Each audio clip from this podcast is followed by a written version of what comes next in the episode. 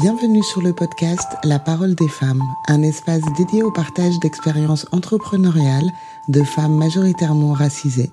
Se raconter à travers mon micro, exposer les valeurs et les parcours qui nous donnent de la force, nous montrent que c'est possible et que nous n'avons pas à rester aux places qu'on nous a assignées. J'espère que l'écoute de ces différents parcours te sera enrichissant et n'oublie pas, tu es né pour briller.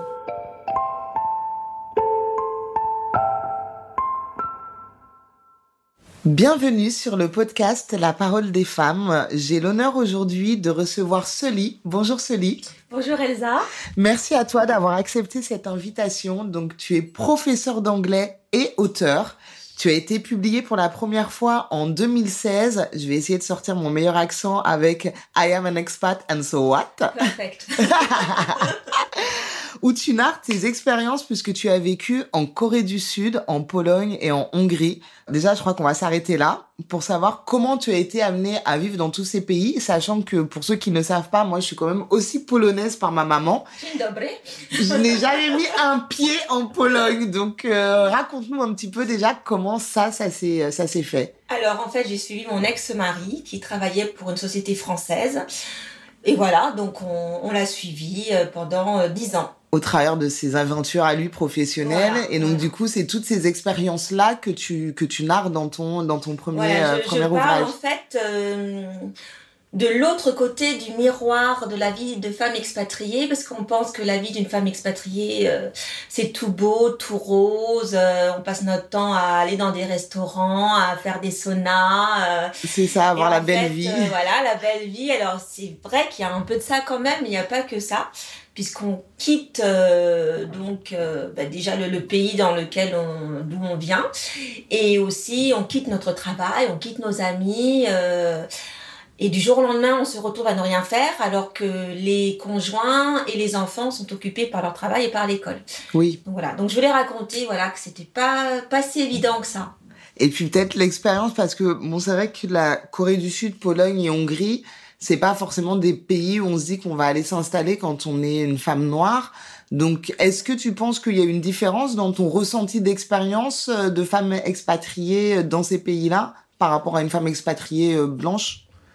Ah, Certainement. Après, euh, j'ai essayé de pas en faire cas. Oui. Et je, je pense que consciemment ou inconsciemment, je me suis entourée de personnes euh, voilà, qui n'étaient pas racistes ou qui ne voilà qui qui ne se posait pas ce genre de questions, mais c'est vrai que dans les rues, quand je me promenais, euh, en Corée du Sud, on nous pointait du doigt, euh, on nous disait Ipoda, Ipoda, donc ça veut dire euh, t'es jolie, t'es jolie, donc ça va. Bon, déjà, ouais, c'est au moins là, c'est sympa parce que voilà, c'est quand même quelque chose de très positif. Mais on, nous vraiment beaucoup du doigt, on voulait nous toucher les cheveux, on voulait nous caresser la peau, surtout en Corée. En Pologne, euh, les gens sont un peu plus austères. Oui. C'était des regards pas toujours très. C'était pas de la fascination, on va dire ça. Ouais. Euh, mais en mais en même temps, bon les, enfin quand on connaît le, enfin quand on va en Pologne, quand on est noir ou blanc, euh, bien que j'ai j'ai vraiment aimé vivre à, à Cracovie que oui. les Polonais euh, gentils à la fin, mais euh, au départ quand on va dans un magasin en Pologne, ils sont pas forcément avenants en fait. Et en Hongrie c'était à peu près la même chose, mais mais bon j'ai vraiment vécu de très très belles expériences et quand j'allais au marché par exemple, parce que moi je faisais mon marché comme je vais au marché, marché ouais. en France, eh bien je faisais en sorte d'aller toujours chez les mêmes personnes et ouais. après on, voilà on on se liait d'amitié, on, on s'apprivoise un voilà. petit peu en quelque sorte. Voilà, et, euh, et on apprenait des nouveaux mots et, et je me rappelle qu'une fois j'avais été absente parce que j'avais soit été en voyage ou soit malade et euh, le, un commerçant m'avait demandé euh, mais ça fait dix, deux, enfin, deux semaines qu'on vous a pas vu tout ça et je disais bah oui mais euh, Trop voilà. mignon. donc c'était enfin pour moi c'était important parce que je trouvais que je comptais pour ces gens là quoi bah oui c'est qu'il y a une relation euh, qui voilà. se qui se crée que euh, bon bah après c'est vrai que selon les endroits où on est euh, on connaît pas l'histoire des gens non plus, leur vécu, ce qu'ils ont vu ou, oui. ou pas euh, forcément dans leur vie. Et euh, c'est vrai que souvent on se rend compte que finalement, quand on commence à communiquer réellement, il bah, y a plein de barrières qui tombent et il euh, y a plein de choses bien oui, qui qui se passent. Et du coup, est-ce qu'on peut dire que c'est ces expériences-là en fait qui t'ont amené à commencer ce travail d'auteur? Ou est-ce que auparavant déjà, tu écrivais déjà, mais que tu avais jamais eu l'idée de te faire publier ou, voilà. Apparemment, j'écrivais quand j'étais enfant. D'accord. Honnêtement, je n'en ai pas grand souvenir. Je me rappelle que je tenais un, un petit journal intime Ouais. comme ça, mais bon, sans plus. J'écrivais quelques petits poèmes, mais franchement sans plus.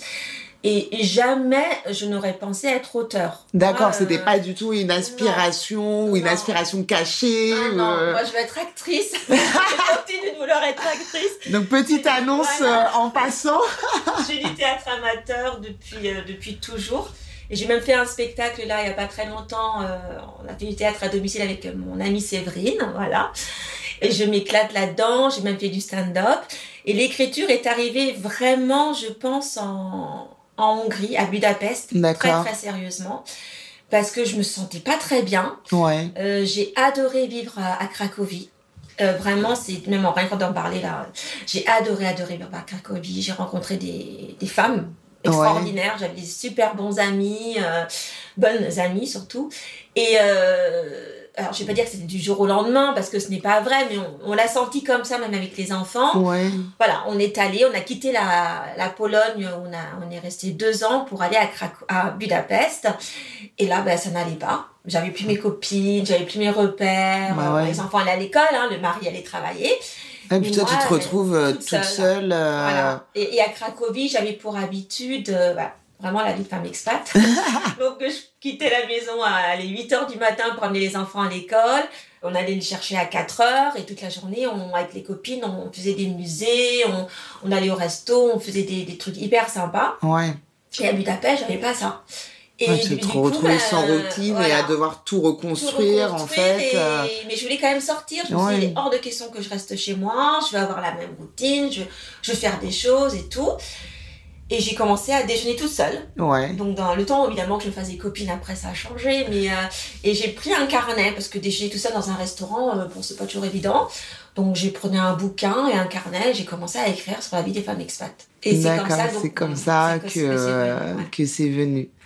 Et donc justement aujourd'hui en fait euh, on te reçoit pour euh, jeu enfin on te reçoit. Ah, ça ça veut dire que bientôt une équipe pour le podcast La Parole des femmes. On va mettre ça on va poser ça dans l'univers. Oui, oui, oui, tout à fait. Euh, tu reviens cette fois avec un roman. Oui, un roman euh, écrit en français. Oui. puisque bon c'est quand même aussi euh, différent euh, je pense d'écrire en anglais d'écrire en français ça s'appréhende différemment.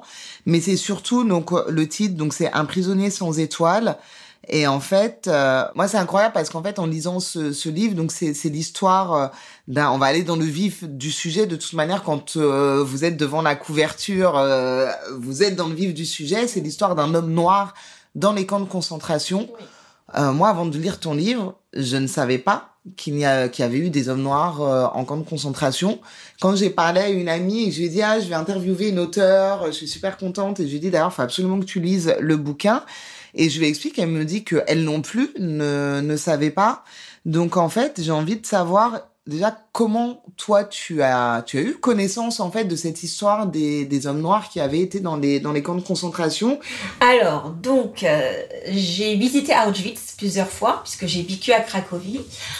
Je veux dire, malheureusement, j'y suis allée plusieurs fois, puisque quand on avait de la, des amis ou de la famille, euh, ils demandaient toujours à ce qu'on aille avec eux. Donc, j'ai dû aller euh, trois, quatre fois. Ça fait beaucoup, hein. ça doit être un peu lourd ouais euh, Oui, et donc euh, j'ai eu des visites guidées de groupe ou des visites individualisées. Maintenant, je pense qu'on ne peut plus faire de visites individualisées. Et puis, euh, donc voilà, donc les visites avec tout, tout le ressenti, toute la tristesse qu'on a. Et un jour, je me suis demandé, euh, je me suis posé des questions par rapport à moi, ouais. euh, par rapport à ma famille, parce que j'ai mon grand-père paternel que je n'ai jamais connu, qui est mort quand ma mère avait 10 ans D'accord, mais qui a vécu en France dans un premier temps de 36 à 39. d'accord. Et donc avant la, la Seconde Guerre mondiale, et sa mère lui avait demandé de rentrer expressément euh, au Togo. euh, parce que je suis originaire du Togo et du Bénin, donc au Togo, et euh, parce qu'elle avait peur qu'il qu'il meure. Ouais, bah oui, Voilà, forcément. elle ne voulait pas qu'il fasse la guerre, donc euh, voilà, il est rentré, et je me suis dit, et si jamais ben, mon grand-père était resté? Ouais, alors, est-ce qu'il aurait été dans un camp de concentration? Est-ce que... Et je me suis posé des questions sur les Noirs dans les camps de concentration, parce que je ne savais pas non plus qu'il y en avait eu. ouais. Et j'ai une amie, euh, Mariana, voilà, je la citer, qui me dit ah mais si mais si Serge Billet a écrit un livre Noir dans les camps nazis. Oui. Donc c'est un livre documentaire qui raconte vraiment tout ce qui s'est passé voilà, comment les Noirs ont été incarcérés dans des camps nazis. Donc ça a été une première source de documentation. Et après, je, je sais vraiment pas trop comment c'est venu, mais voilà, j'ai envie d'écrire.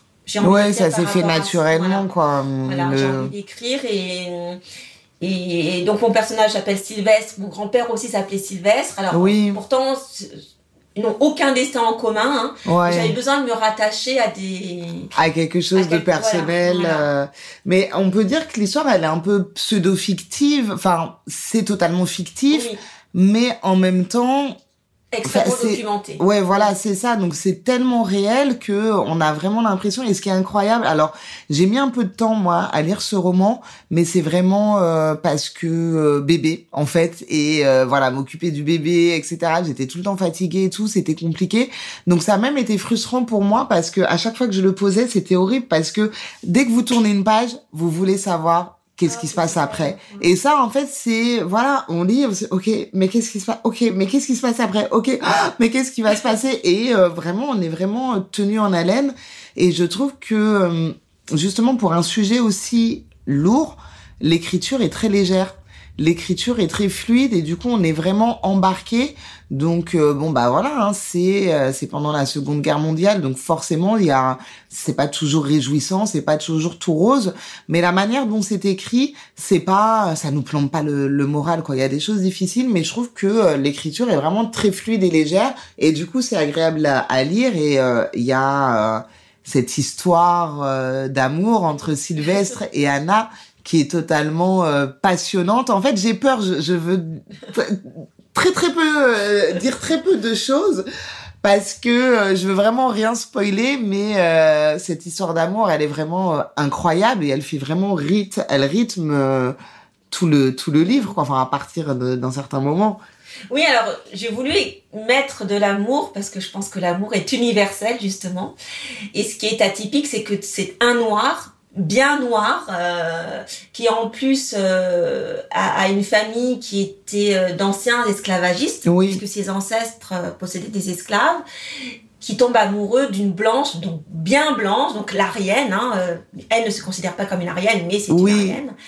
Et qui, elle, ne supporte pas, dès sa plus tendre enfance, les injustices et le fait de maltraiter les gens. Et c'est aussi, hein, c'est aussi cette histoire d'amour. Elle est venue aussi, euh, je sais pas comment viennent les idées, mais euh, voilà, elle est, elle est venue euh, abreuver cette histoire, euh, alimenter cette histoire. Euh, et, et c'est vrai que j'avais envie de, voilà, qu'il y ait de l'amour aussi, parce que voilà, dans la vie, il n'y a pas que de la haine, il n'y a pas que des méchants, il y a aussi beaucoup de gentils. Et je suis plutôt optimiste de nature, et je pense que c'est bien de montrer la, les beaux côtés, les de la vie, quoi. Oui, ouais, ouais, de pas rester que sur, sur le négatif, mais montrer toutes ces belles choses. Euh.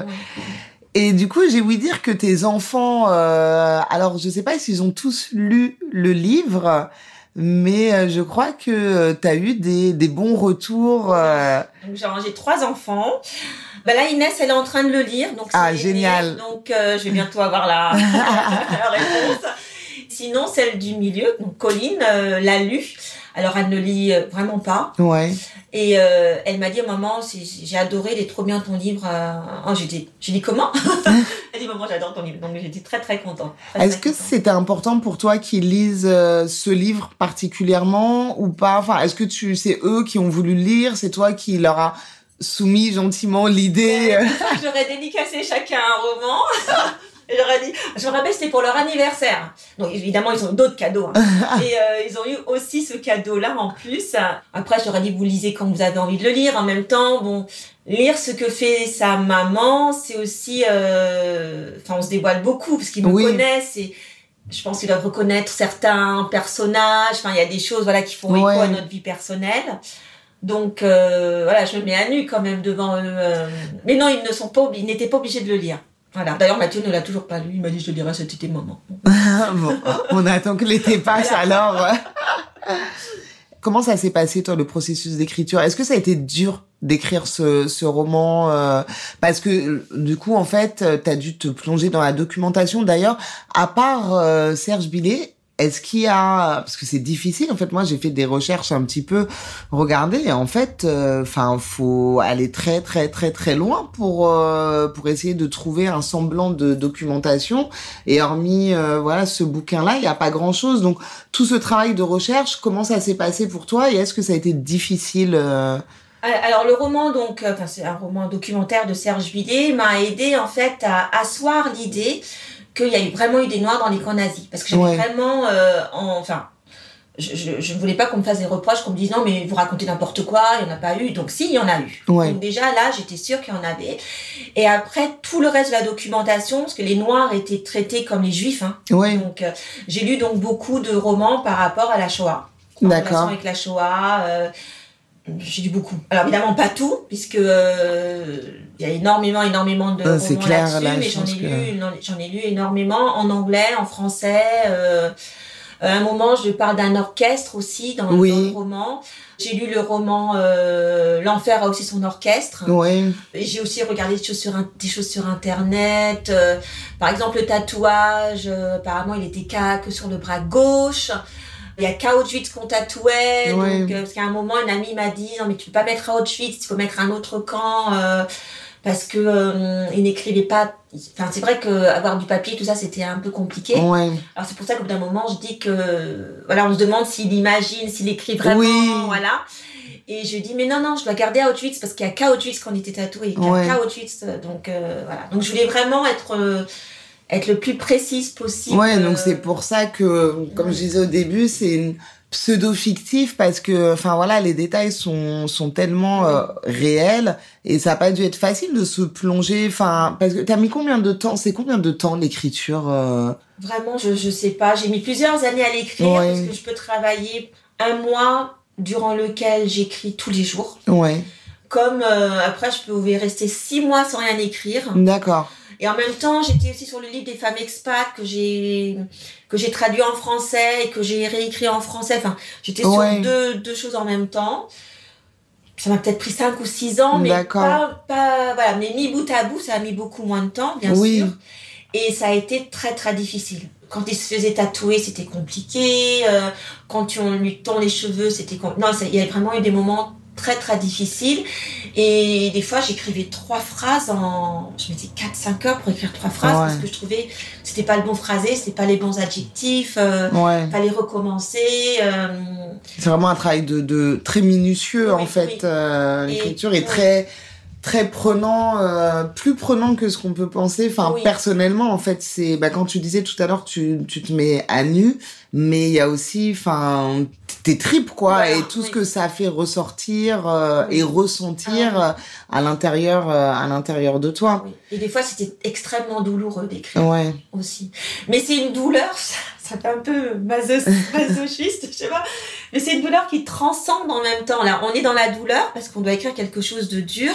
Mais une fois qu'on l'a écrit, qu'on a mis les mots sur le papier, une espèce de relâchement, on se sent, se sent mieux en un petit apaisement peut-être ou euh, qui se qui se passe après, euh, bah comme je sais pas si c'est le, le, meilleur exemple, mais c'est vrai que moi, quand on me parle de mes tatouages, se faire tatouer, bon, c'est pas ce qu'il y a de plus agréable, mais en tout cas pour moi, ça vaut le coup pour les œuvres d'art euh, que j'ai euh, que j'ai appris sur le corps. Et c'est vrai que parfois on fait des choses qui sont un petit peu difficiles, mais euh, qui nous font du bien, où on lâche après après derrière.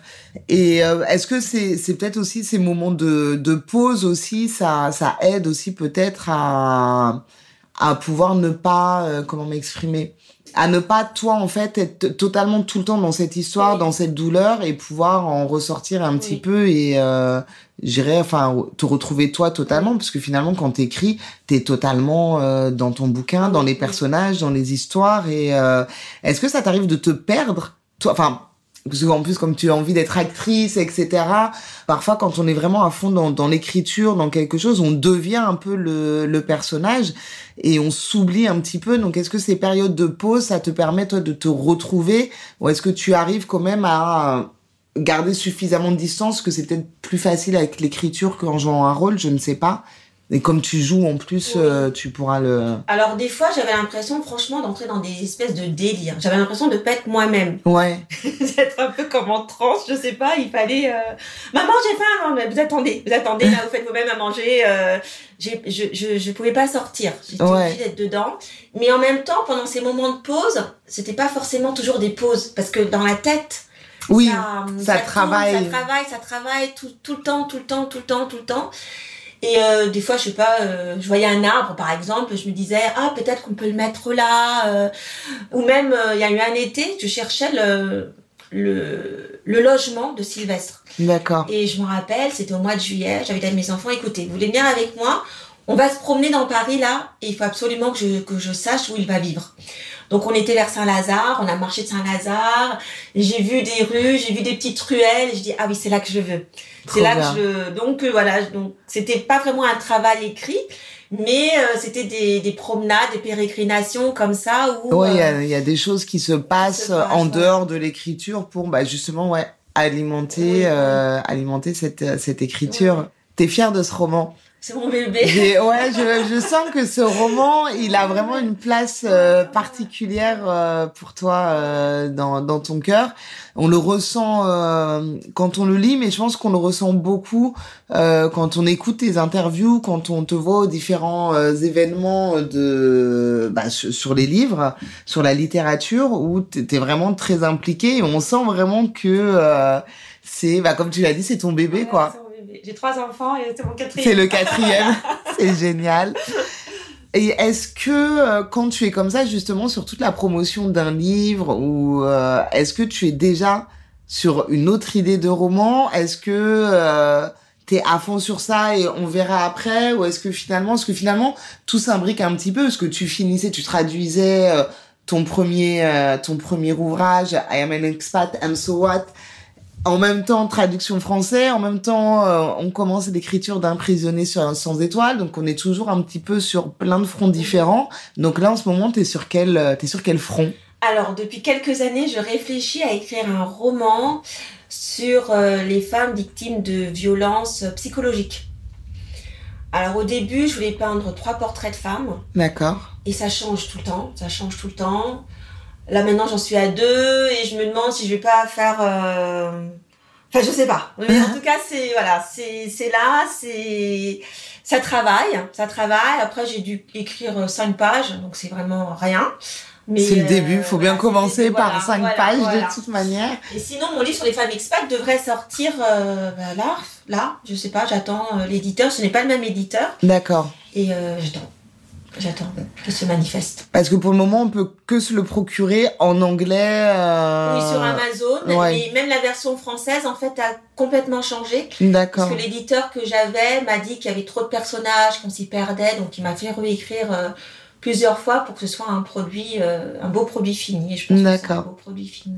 Bon, bah, on a hâte euh, Voilà. de pouvoir euh, se le procurer pour, pour, pour le lire. Oui.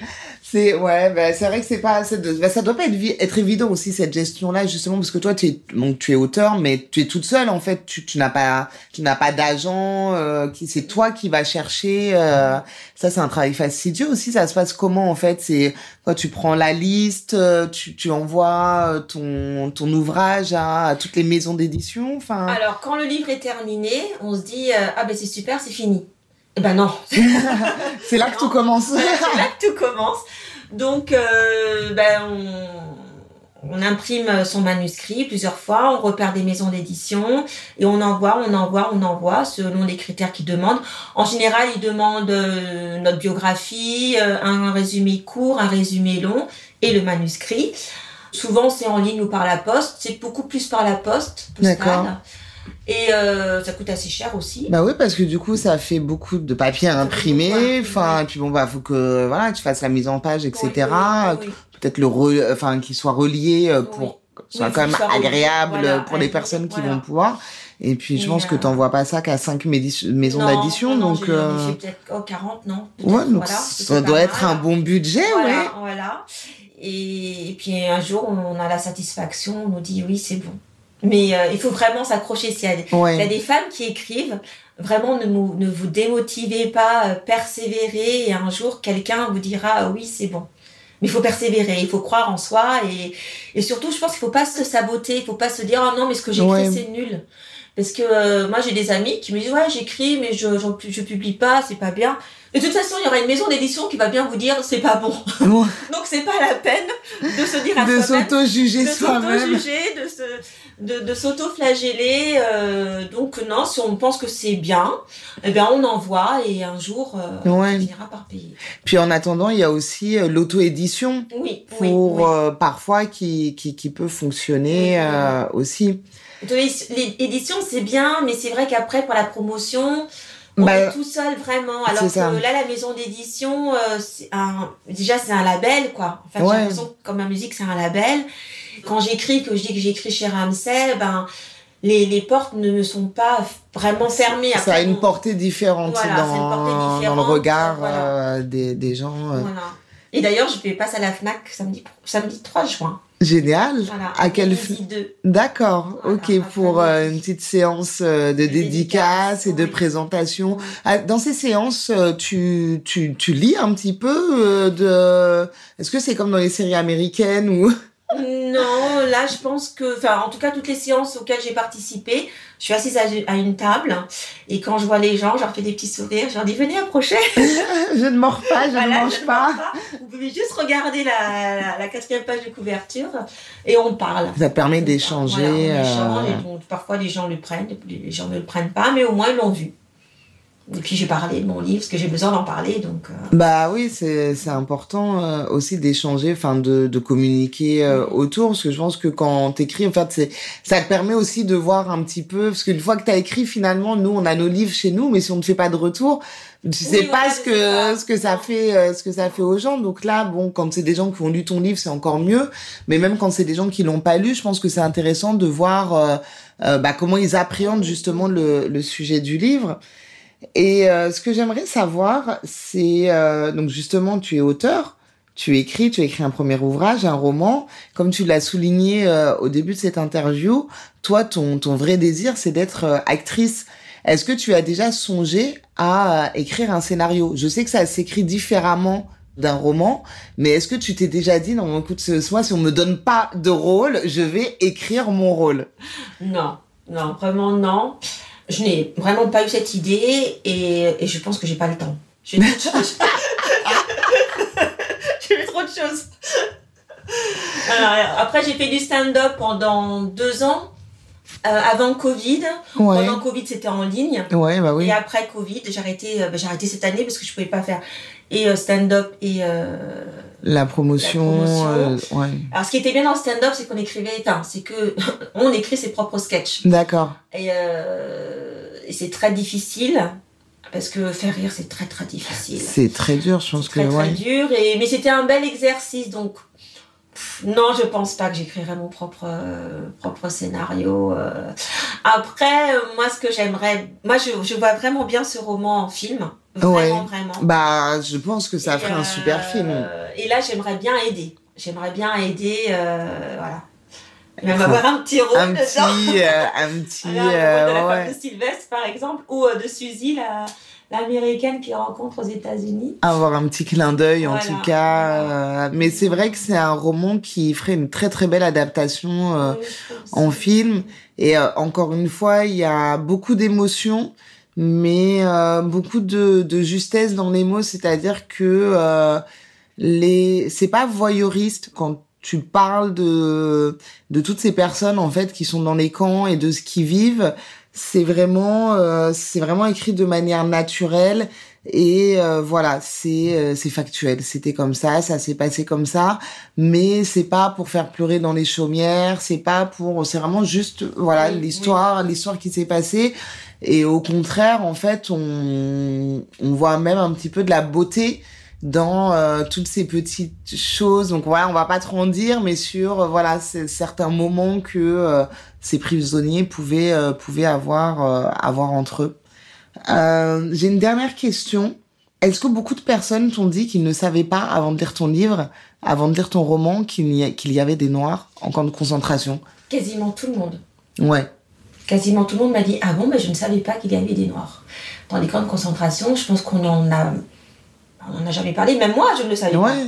Et, et du coup, je suis contente parce que j'apprends aussi des choses aux gens. Et lorsque je fais ma, ma conférence le 22 avril à, à la médiathèque de Sèvres, parce qu'ils oui. commémoraient les victimes déportées pendant la Seconde Guerre mondiale, donc j'ai fait un grand exposé et parmi le, le, public, il y avait des, vraiment des personnes qui étaient spécialisées euh, dans la Shoah, qui connaissaient vraiment, c'était des grandes pointures, des, ouais, gens, ouais.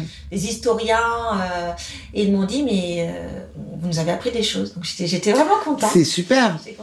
C'est super, mais enfin c'est génial voilà que que tu puisses euh, apprendre, mais c'est ça fait un petit peu peur de se dire que des historiens spécialistes n'était pas au courant de ça. Mm, Donc euh, bon après j'imagine qu'il y a beaucoup aussi de, de documents, enfin d'archives qui disparaissent avec le temps, etc.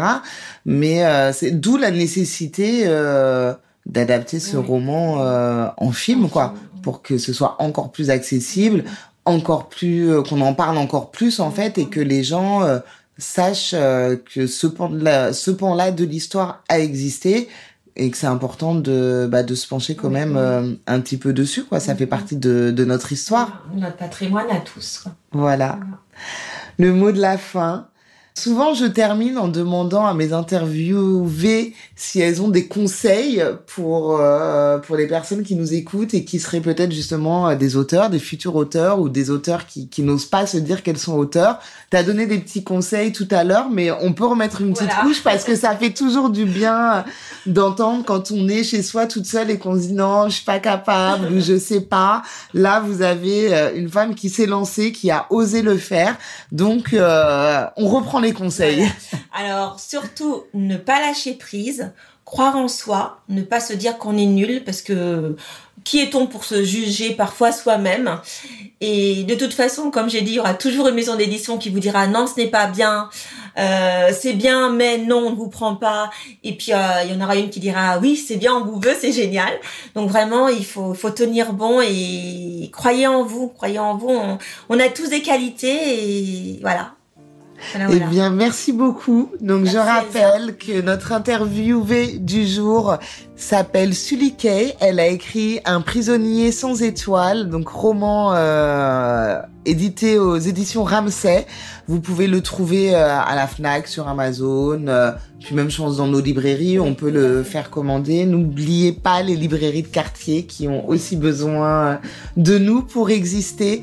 J'espère que cet épisode vous aura plu et j'espère surtout que vous irez euh, acheter le livre et n'hésitez pas à aller euh, retrouver ce livre sur Instagram pour, euh, pour lui faire part de votre retour. Merci à vous et à bientôt. Merci, Merci. Soli. Merci.